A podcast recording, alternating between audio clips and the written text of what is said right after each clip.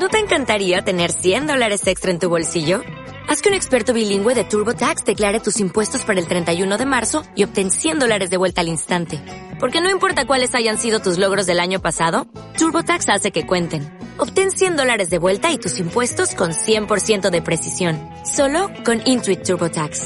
Debes declarar para el 31 de marzo. Crédito solo aplicable al costo de la presentación federal con TurboTax Full Service. Oferta sujeta a cambios o cancelación en cualquier momento.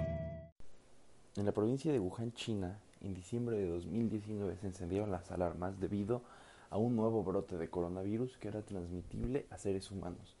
Para el 11 de marzo de 2020, este ya había sido declarado una pandemia mundial con presencia en 100 países. Esto vino a cambiar completamente nuestro estilo de vida, la economía mundial, la política internacional y ha generado un clima de incertidumbre no solamente en México, sino en todo el mundo. Los medios de comunicación se han encargado de bombardearnos de conceptos que estamos obligados a conocer, pero muchas veces caemos en la desinformación. Y definitivamente aquí en este programa creemos que la desinformación es el virus que se propaga más rápido y que también es el más peligroso. Por eso decidimos hacer este programa que si bien no somos biólogos, no somos químicos, no somos epidemiólogos, somos personas que están llenas de curiosidad y que queremos transmitir esa curiosidad para que nosotros podamos tocar estos temas quizás de manera superficial, pero podamos motivar a que ustedes empiecen a indagar un poco más, eh, despierte esa curiosidad, consulten a personas que sepan sobre el tema, vean documentales, lean libros, artículos, etcétera, etcétera. Porque pues definitivamente todo el panorama en los noticieros, en las ruedas de prensa, en las redes sociales, no pintan alentadores y si confundimos estos conceptos y empezamos a tener desinformación y empezamos a caer en fake news, eso genera pánico y el pánico pues genera que adoptemos algunas conductas que quizás no sean las más adecuadas ni para nosotros ni para quienes nos rodean. Entonces, sin más preámbulo, mis queridos alacrancitos, les doy la bienvenida a este, el quinto episodio de Veneneando, donde nada se nos escapa y para esto no hay antídoto, donde haremos un breve recorrido por la historia de algunas de las enfermedades más importantes de nuestro país. Pero antes de entrar en el tema de lleno sobre algunas de las epidemias en la historia de México, pues hay que empezar a familiarizarnos con algunos de los conceptos que se tocan mucho y algunas veces cuando entendemos estos conceptos pero realmente no logramos diferenciarlos o aplicarlos, pues podemos desinformar también. En esta época de redes sociales donde ya es muy fácil tener al alcance tanta información, también es muy fácil caer en información errónea que nuevamente, como mencioné hace un momento, puede llevarnos a pues adoptar ciertas conductas, eh, empezar a ser abogado del diablo, decir, no chingues madre, no pasa nada, vámonos a la playa, vámonos a tomar un café. Y bueno, en estos momentos complicados tal vez no sería lo más prudente. Eh, primero que nada tenemos que entender el concepto de virus. El virus, concepto de virus ha estado arraigado siempre como algo muy malo. Digo, la cultura popular se ha encargado de eso. Digo, hay tantas pinches películas de zombies que todas las asocian a un virus que ya la gente escucha virus y pues espanta. Lo primero que piensa es en algo desastroso. Y también, si bien es cierto, etimológicamente el significado de los virus justamente significa veneno o toxina. Pero los virus han estado ahí siempre y siempre van a estar y siempre van a ser superiores en número a todos los organismos vivos y sí, algunos en efecto provocan eh, algunas enfermedades que han sido desastrosas para la humanidad como lo fue en su momento la peste negra, que terminó con gran parte de la población de Europa en el siglo XIV como la gripe común. Eh, hay que entender que los virus forman parte de los ecosistemas y ayudan a mantener equilibrados los mismos y ayudan a combatir la entropía. Entonces, pues sí, como en el Rey León, pues los virus ayudan a mantener un balance dentro de este delicado ciclo de la vida. También, pues, hemos aprendido bastante en esta contingencia que los virus a los que no tenemos cierta resistencia inmunológica o realmente no hemos creado una resistencia inmunológica, pues necesitan que pasemos por un proceso de adaptación como han pasado todos los seres vivos. Y es nada más y nada menos que la naturaleza en todo su esplendor, adaptarse o morir, eventualmente pues mucha gente en ciertas condiciones pues irá muriendo o tendrá que cambiar algunos de sus hábitos para poder gozar de buena salud y poder eh, sobrellevar esta nueva situación. También la Organización Mundial de la Salud destacó la importancia de diferenciar los conceptos brote, pandemia y epidemia. Entonces, les voy a leer un poco sobre estos conceptos ya de, manera un poco más simplificada donde dice que un brote es una aparición repentina de una enfermedad debido a una infección en un lugar específico y en un momento determinado. Tal como pasó en, en Wuhan, al principio era un brote de un virus que había mutado, que ya se podía transmitir a seres humanos y que después eh, se convierte en una epidemia. Generalmente los brotes son en un sitio determinado donde logran aislar los casos, se logran detectar a tiempo y se pueden combatir. Digamos, un brote de sarampión en una ciudad pequeña que logra ser detectado a tiempo y se evita su propagación. Cuando no es el caso, ya estamos hablando de una epidemia que efectivamente en una determinada zona geográfica pues empieza a aumentar el número de casos y comienza a correrse el riesgo de que se expanda y entonces se puede transformar en una pandemia, como fue lo que ocurrió con el COVID-19, porque la pandemia depende de dos criterios. El brote debe afectar a más de un continente y los casos ya no serán de importación, sino de transmisión comunitaria. Entonces, realmente no es muy difícil aprender a diferenciar todo esto, basta simplemente con saber cuándo aplica cada uno de ellos, pero eh, si una de las realidades que comenta la Organización Mundial de la Salud es que en el momento en el que se declara una pandemia que implica una crisis sanitaria pues monumental como está ocurriendo ahora en el mundo, todos los países están obligados a adoptar medidas eh, de combate y de prevención en la propagación del virus, lo cual se ha logrado hacer de manera exitosa en algunos países y en otros no tanto, pero hoy la verdad es que no tenemos tantas ganas de hablar de política porque este tema da para más hasta creo que se va a tener que dividir en dos partes porque tan solo hablar de epidemias en México es hablar de la historia que nos define no solamente como mexicanos, sino como mestizos. Sabemos que venimos de un mestizaje, de una conquista, y fue justamente una epidemia la que permitió que esta conquista se pudiera llevar a cabo. Porque si recordamos a nuestro compísima Hernán Cortés, pues al momento de llegar a conquistar México estaba en una... Bueno, no, todavía no era México. Al momento de llegar a conquistar lo que era México, Tenochtitlán, pudo haberle robado su frase a López Obrador tan característica de que una epidemia le venía como anillo al dedo porque efectivamente a los conquistadores españoles las enfermedades que se propagaron con una gran velocidad durante la conquista fueron un factor determinante de su éxito en la creación de la Nueva España. Entonces, el primer brote del que se tiene que hablar es de un brote de viruela. La viruela fue una, fue una enfermedad de importación que eh, pues obviamente no era conocida. Cabe destacar que los hábitos sanitarios de los españoles y de los aztecas en esos momentos pues no eran no eran similares, eran muy diferentes. Lógicamente en Europa ya habían generado cierta inmunidad a algunas de las enfermedades a las que se vieron expuestos los pueblos indígenas y pues al ser enfermedades desconocidas pues no no tenían los recursos inmunológicos para combatirlo. Entonces la viruela fue una de las enfermedades que facilitó mucho más el avance de los españoles y fue introducida justamente en el puerto de Veracruz.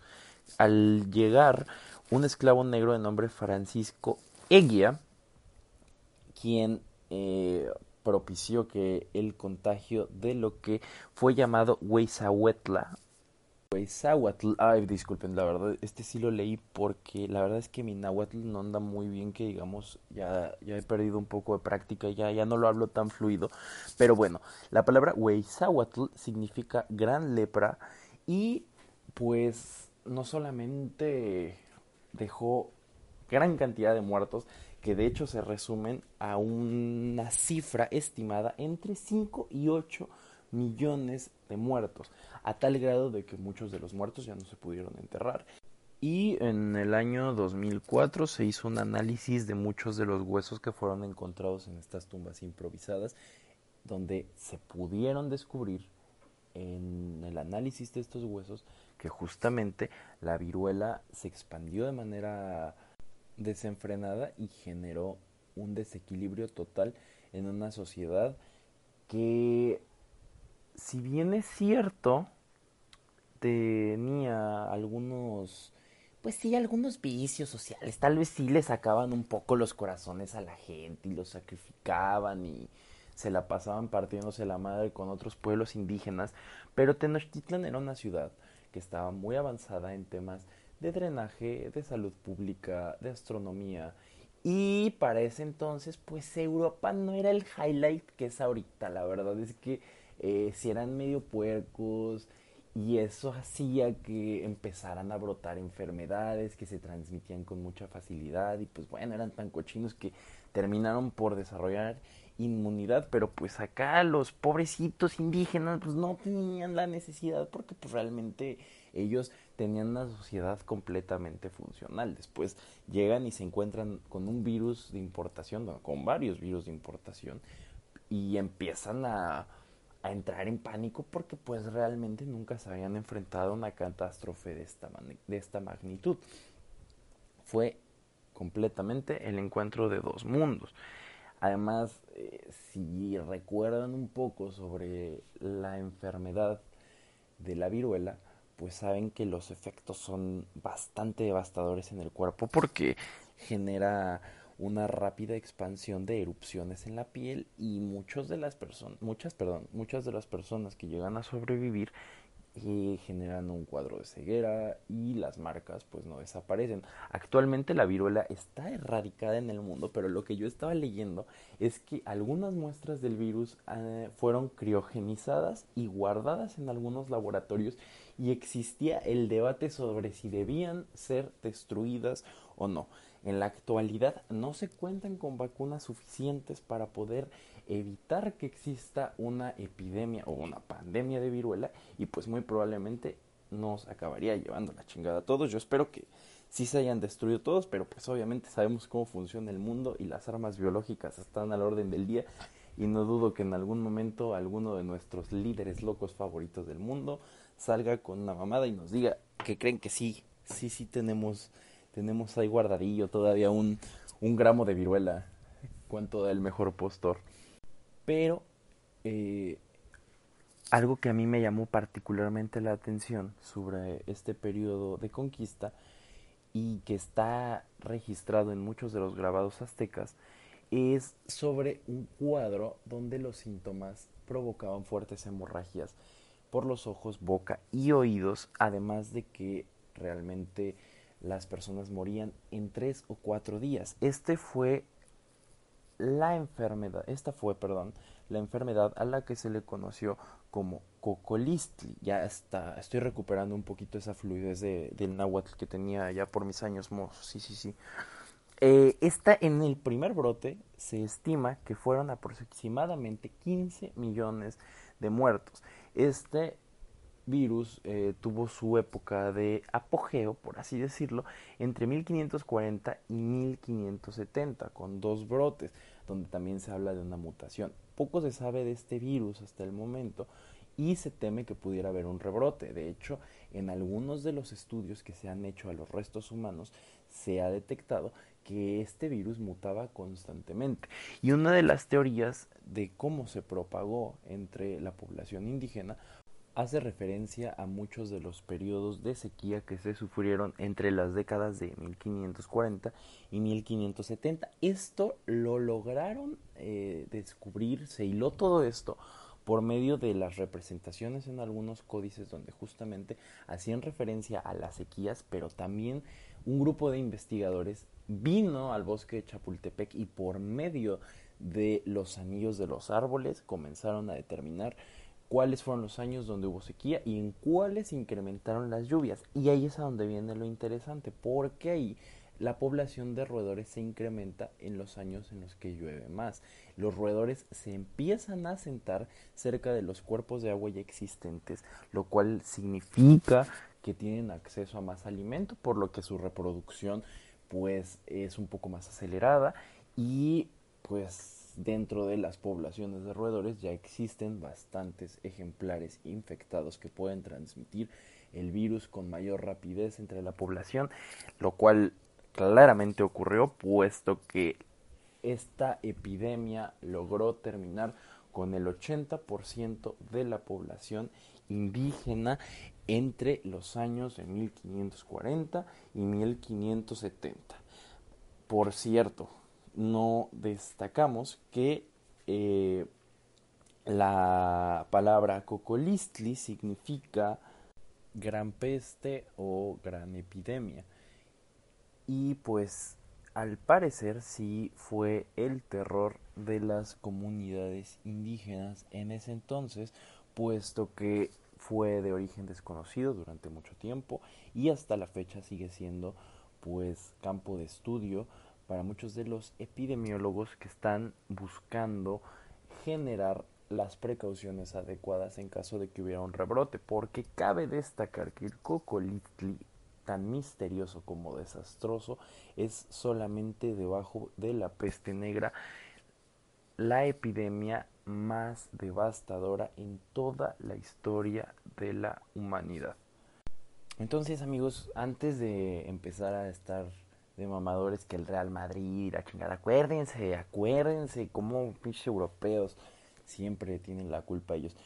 No, pero realmente sí es bastante interesante ver la importancia que han tenido las epidemias dentro de la historia, porque realmente siempre ha sido un factor de adaptación. Si bien es cierto que aquí eh, la adaptación pues no fue muy buena porque se eliminó el 80% de la población indígena, a, a final de cuentas se logró que algunos de los asentamientos humanos pudieran seguir funcionando, pudieran seguir eh, teniendo una, una nueva normalidad.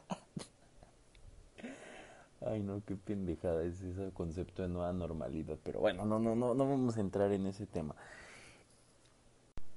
Pero se puede resumir que, que todos estos brotes que fueron de viruela y sarampión, que también cobró, cobró bastantes vidas en la época de la conquista, pues también se le atribuyen a la diversidad genética que tenían los pobladores y a la que tenían los conquistadores. Digo, hay que recordar un poquito que España, previo a la conquista, ellos ya habían tenido una ocupación que de cierta manera pues también propició el mestizaje y la diversidad genética de los españoles era pues un poco más variada y amplia que la de los pueblos indígenas que realmente no habían tenido interacciones comprobadas con otras etnias, por así decirlo. Entonces, eh, la diversidad genética sí era más limitada, la raza era más pura, por así decirlo, puesto que los españoles, pues seguramente ya traían ahí un revoltijo de genes un poquito, mm, pues, eh, más grande debido a la ocupación que ya habían eh, sufrido algunos años antes de la conquista, que de hecho fueron siglos que lo que duró la ocupación árabe en España. Pero retomando eh, la parte esta del Cocolistli, pues fue un impacto demográfico tremendo. eh, la población total del territorio nacional pues sí se fue mermando a tal grado de que la población de los conquistadores, no solamente ya conquistadores, sino que pues también ya estaban criollos, mestizos, mulatos, etcétera. Pero realmente pues sí, efectivamente la población de españoles fue la menos afectada.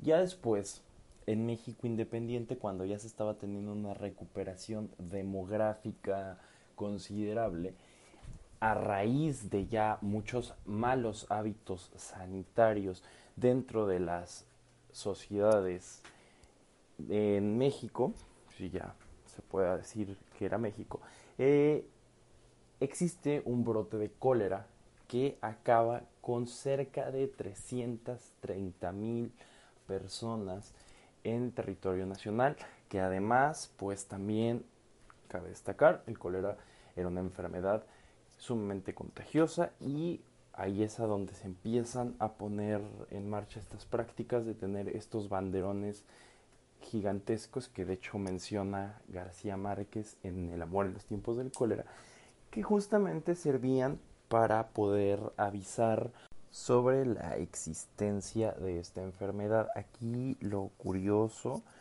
es que de hecho está registrado el primer deceso por cólera que fue el 6 de agosto de 1833. Y a la semana siguiente, y aquí es importante destacar lo rápido que se extendió este brote, eh, tuvieron lugar las fiestas de Santa María la Redonda, donde pues las condiciones sanitarias no fueron las mejores y pues para cuando había pasado esto, en dos días ya se habían sepultado 1200 cadáveres resultado de estos contagios desmedidos de cólera. El cólera también fue una de las epidemias más importantes en la historia de la humanidad, puesto que ha habido siete epidemias de cólera. Eh, previamente a la de México ya había habido una muy importante en la India. De ahí siguió eh, su ruta hacia el sur de Rusia, de ahí continúa hasta Polonia y ahí es a donde empieza a expandirse en toda Europa. Y después, pues la capacidad epidémica del cólera comenzó a comenzó a demostrarse, perdón, que era muy, muy, muy sencillo que este virus se empezara a propagar. Bueno, y aquí me voy a poner un tache porque de hecho el cólera no es ocasionado por un virus, el cólera es ocasionado por una bacteria que puede transmitirse por medio del agua. Entonces, eh, al momento de beber agua contaminada con la bacteria del cólera, es muy, muy sencillo contagiarse. Y en, eso, en estas épocas que estamos hablando de que el cólera en México aparece en 1833, pues realmente no se contaba con las medidas sanitarias adecuadas ni tampoco con las medidas de combate idóneas para poder erradicar este brote que además comenzó a expandirse con mucha velocidad y cobró bastantes vidas. Pero pues ya afortunadamente el cólera ya está controlado, si bien es cierto que pues aún se puede contagiar uno de cólera, pues ya las medidas adoptadas por el sistema de salud deberían de ser completamente efectivas. Y otra de las enfermedades que también afectó a nuestro país y que sí fue considerada una pandemia fue la influenza española, que de hecho llegó aquí a la Ciudad de México en 1918, pues ya estaba en lo ultimillo la, la revolución y también la Primera Guerra Mundial. Entonces esta pandemia fue interesante porque también el riesgo de contagio y la capacidad de esparcimiento del virus era muy grande y afectó a todo tipo de personas. No era aquí como que había un grupo de riesgo, aquí cualquier persona se podía contagiar y los síntomas empezaban desde una fiebre intensa y también hemorragias nasales y los infectados terminaban por morir por problemas respiratorios. Eh, se estima que en México fallecieron alrededor de 300.000 personas, pero tan solo en la Ciudad de México se habla de 7.000 defunciones y la pandemia fue oficialmente terminada en enero de 1919, donde pues ya se decía que había medio millón de muertos en el país. Y también en el siglo XX se consideró como pandemia el VIH, que hay que recordar que cuando este virus aparece, pues existían muchas pues muchos tabús, muchas creencias erróneas. En su momento se pensaba que era un virus que únicamente afectaba a las personas con una orientación sexual distinta y de hecho se le llegó a considerar eh, una enfermedad exclusiva de los homosexuales y también algunas personas y medios le llamaron la peste gay. Pero también empezó a generarse una campaña para propiciar el uso de preservativos, específicamente el condón. Y cuando estaba leyendo esto, me, dio un chingo de risa que, digo, lamentablemente no lo puedo enseñar porque pues es un podcast, ¿no? Pero el hay una campaña de un condón rifándose un tiro con un mono todo feo y dice así como de póntelo. Y aparte de, lo ponen como la pelea del siglo. Entonces digo así como ¿quién chingados llevaba el marketing de la Secretaría de Salud en ese entonces? Pues estaba chingón, o sea, era, eran buenas campañas, o sea, ya, ya si quitamos toda esta parte de, de la homofobia y la discriminación, la campaña de prevención estaba muy cagada.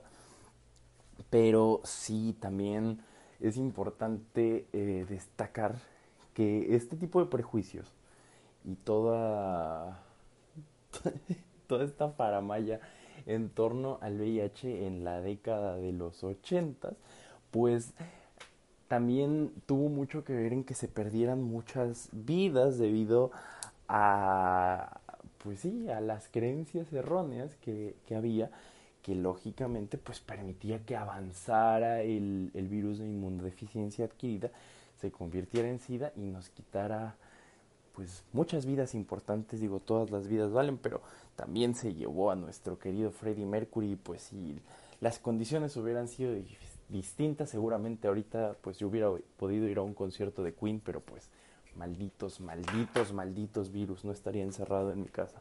Pero si no estuviera encerrado en mi casa, tampoco estaría haciendo este podcast que todos amamos, queremos y disfrutamos mucho. Por cierto, espero que estén pasándosela muy bien en este martes.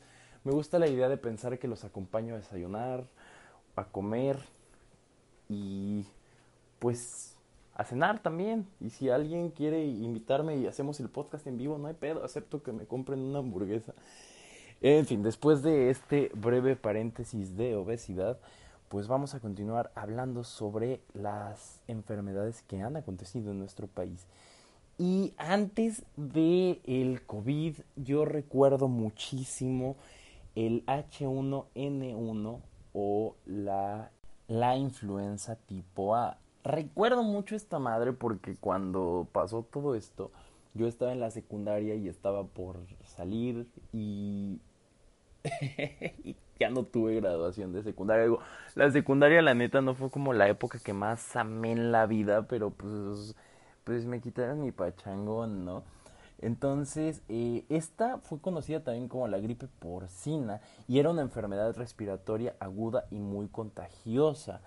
Y esta provenía pues justamente de los cerdos y me acuerdo también mucho que como México tenía una tasa muy elevada de contagios, pues también se prestó mucho a discriminación en el extranjero.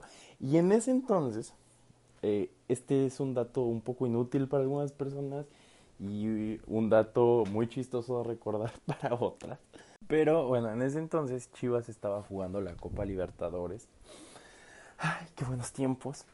y fueron a Viña del Mar a jugar contra el Everton. En ese entonces, la Conmebol, que es la encargada de organizar este torneo, estaba preocupada pues por el brote de, de H1N1 en México.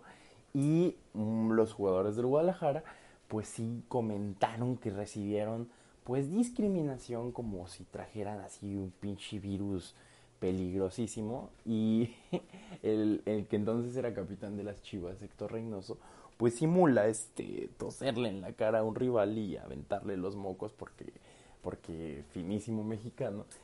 Y este tipo de casos, pues justamente propiciaron también la discriminación a la que ya estamos bastante acostumbrados, venenillos, porque, pues sí, ¿no? México siempre anda ahí por la vida destacando, pero sí, esta también estuvo bastante delicada porque también en su momento se temía que se colapsara el sistema de salud, se buscó también eh, que la gente empezara a aislarse, la campaña no fue tan fuerte, pero yo recuerdo que sí estuve algunos días en mi casa encerrado y se estaba buscando evitar las aglomeraciones. Mi mamá sí me acuerdo que estaba así como de histérica, así de te quedas en la casa y qué bueno que no vas a tener graduación de secundaria. Porque ya, ya, mi pobre madre sufrió mucho conmigo en la secundaria, ya, ya también ir a la graduación pues ya hubiera sido el colmo.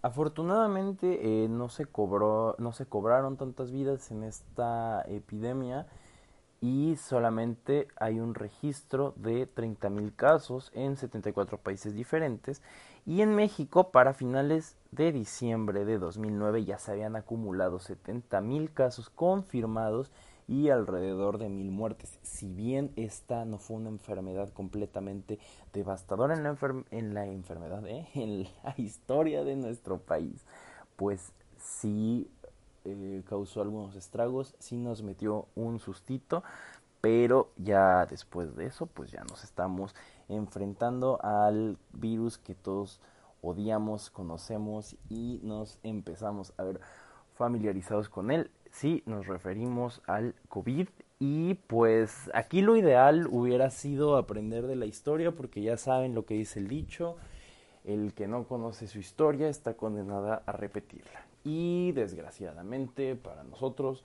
el gobierno de México no aprovechó muchas de las oportunidades que se le dieron, se le dio yo creo que un periodo de tiempo bastante considerable para poder generar una estrategia sanitaria que permitiera que el riesgo de contagio fuera menor. Sin embargo, pues no se tomaron las medidas adecuadas, el gobierno minimizó esta situación y pues actualmente somos ya el séptimo lugar con más contagios en el mundo y si quieren poner un ejemplo de la gravedad de la situación y cómo ve el panorama el resto del mundo, pues Europa va a comenzar, bueno, más bien ya ha comenzado a abrir sus fronteras y los mexicanos estamos petadísimos de las Europas en estos momentos. Entonces, si tenías pensado irte aprovechando los vuelos baratísimos que seguramente va a haber, pues piénsalo dos veces porque seguramente no te van a dejar entrar Europa por muy codiciados que seamos como producto extranjero de importación tropicalón y exótico en las Europas, pues ahorita no se puede. Y también pues cabe destacar que en México al día de hoy ya tenemos registrados 304.435 casos y ya se alcanzaron los 35.491 fallecimientos en territorio nacional. Entonces, eh, pues vamos a tener que seguir conviviendo con esta epidemia, vamos a tener que seguirnos cuidando y vamos a tener que seguir adaptándonos en lo que aparece una vacuna, en lo que nuestro sistema inmunológico se adapta a esta nueva situación que también eh, pues es un virus que se contagia con mucha rapidez, que afecta a ciertos grupos vulnerables y sin duda alguna pues esto va a ser una gran enseñanza que nos va a obligar a modificar nuestro estilo de vida, algunos hábitos, malos hábitos desgraciadamente que tenemos y pues aprender, aprender de nuestros errores. Si bien es cierto es que México tiene una historia bastante nutrida en estos temas, pues lo ideal sería que indagáramos un poco más en nuestra historia, yo sé que la historia para muchos no es su hit, pero hay veces que es lo que nos permite alejarnos de cometer nuevos errores. Y si bien es cierto que hoy tenemos más acceso a la información, también es una realidad que la estamos desperdiciando. Entonces, mis queridos alacrancillos, con este breve pero no ninguneado programa que acabamos de hacer el día de hoy. Espero que de verdad por este breve, breve recorrido que hicimos por algunas de las epidemias más importantes que han azotado nuestro país, pues se interesen un poco más en el tema. Como ya les mencioné con anterioridad, pues aquí no somos dueños de la verdad. Seguramente a lo mejor uno se equivoca y menciona algún concepto de manera errónea, pero bueno, esa es justamente la idea de un foro. De hecho, justamente este tema fue sugerido. A mí me dijeron así como, ¿sabes qué? Hazte un podcast sobre esto. el tema está interesante. Y yo dije, sí, realmente es un tema, es un tema interesante porque te demanda que, que investigues un poco, que hagas algunas consultas con especialistas, demás. Me encanta que me sugieran temas, me encanta que, que manden, sigan mandando mensajes diciendo que les gusta el espacio, sigan sugiriendo temas, nada más este no vaya a ser como estaba platicando con una amiga sobre que cada vez veo más cosas sobre la sobre la copa menstrual en, en mis redes sociales y digo así como de, oye, está chungón, ¿no? Porque he visto que esta madre le ha cambiado la vida de manera maravillosa a muchas mujeres y yo digo así como de, bueno, pero a lo mejor no es mucho de mi interés porque yo soy mujer, ¿no?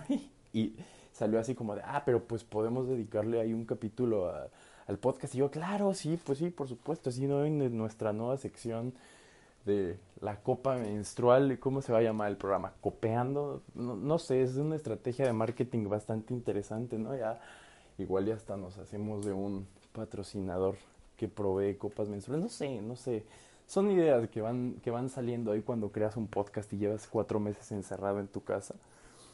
Pero ya me siento así como pinche animador de 15 años, ¿no? Así como de, eh, un saludo ahora a todas las solteras y ahora un saludo a todas las solteras que traen copa menstrual. Ya, ya, ya fue el último chiste de copa menstrual, lo prometo. Pero ya, eh, volviendo al tema, hablando en serio, si de verdad quieren eh, sugerir temas, quieren, quieren ser invitados especiales, quieren que se se haga una entrevista sobre un tema específico, etcétera. Ahorita la verdad es que sí ya tenemos muchos invitados en mente, porque sí, sí son muchos, sí son bastantes, y de hecho ya tenemos concretado a uno, pero también las condiciones actuales nos demandan prudencia a la hora de interactuar con otras personas y pues también traer invitados en este momento no sería lo ideal. Y recuerden que pues esto está en un proceso de, de, empezar a ver qué onda, ¿no? O sea, la producción ahora tal vez no sea la mejor porque pues yo hasta hace dos semanas no sabía cómo hacer un podcast, ahora ya tenemos cinco episodios en streaming y no podría estar más feliz porque todo esto ha sido gracias a ustedes que siguen escuchando, que siguen preguntando, que siguen indagando, etcétera, etcétera. Entonces, pues este espacio está para mejorar. Vamos a buscar la manera de hacerlo más chingón. Pero gracias a todos ustedes que nos siguen y que siguen aportando y que siguen escuchando. Yo me despido y les agradezco, disfruten su martes y nos escuchamos este jueves a partir de las 9 de la mañana. Este no se subió a las 9 de la mañana porque tuvimos ahí algunos detallitos con la producción y no para estar listo para las 9 de la mañana, pero pues seguramente ahí por las 10, 11 de la mañana con un ligero retraso como ese que tiene tu novia, pero que también le pone emoción a la vida, pues ya van a tener este podcast para que desayunen, porque no hay mejor tema para desayunar que las enfermedades infecciosas. Y por cierto, oigan, me estaba comentando una amiga que solo escuchó el primer capítulo del podcast y ya no quiso avanzar más porque justamente estábamos comentando que queríamos hablar sobre Dark, sobre el final de Dark y queríamos hacer un programa especial sobre eso y me dijo, ¿sabes qué? Ya no quise avanzar porque pues yo no la he terminado y no quiero como que me hagan spoilers. Ese programilla de Dark, al igual que, que otros que hemos, hemos estado retrasando, por la cuestión de los invitados, porque pues justamente ese de, Dark va a ser un diálogo sobre las impresiones de la serie, pues se ha tenido que postergar por toda esta cuestión de la, de la pandemia. Entonces, no se preocupen, aquí no les vamos a spoilear nada, yo no soy ese tipo de persona horrible que hace spoilers, la neta, si eres ese tipo de personas que hacen spoilers, chingas a tu madre, la neta, nadie te quiere y eres adoptado. Entonces, cuando hablemos de una serie aquí, previamente se les va a avisar para que si no la han visto la vean. Y si no, no se metan a escuchar asquerosos spoilers en su podcast favorito de cabecera, que está encantado de seguir aquí con ustedes Y sin más ni más, yo me despido. Les mando un fuerte abrazo, un beso, los quiero mucho. Nos vemos el jueves. Bye, bye.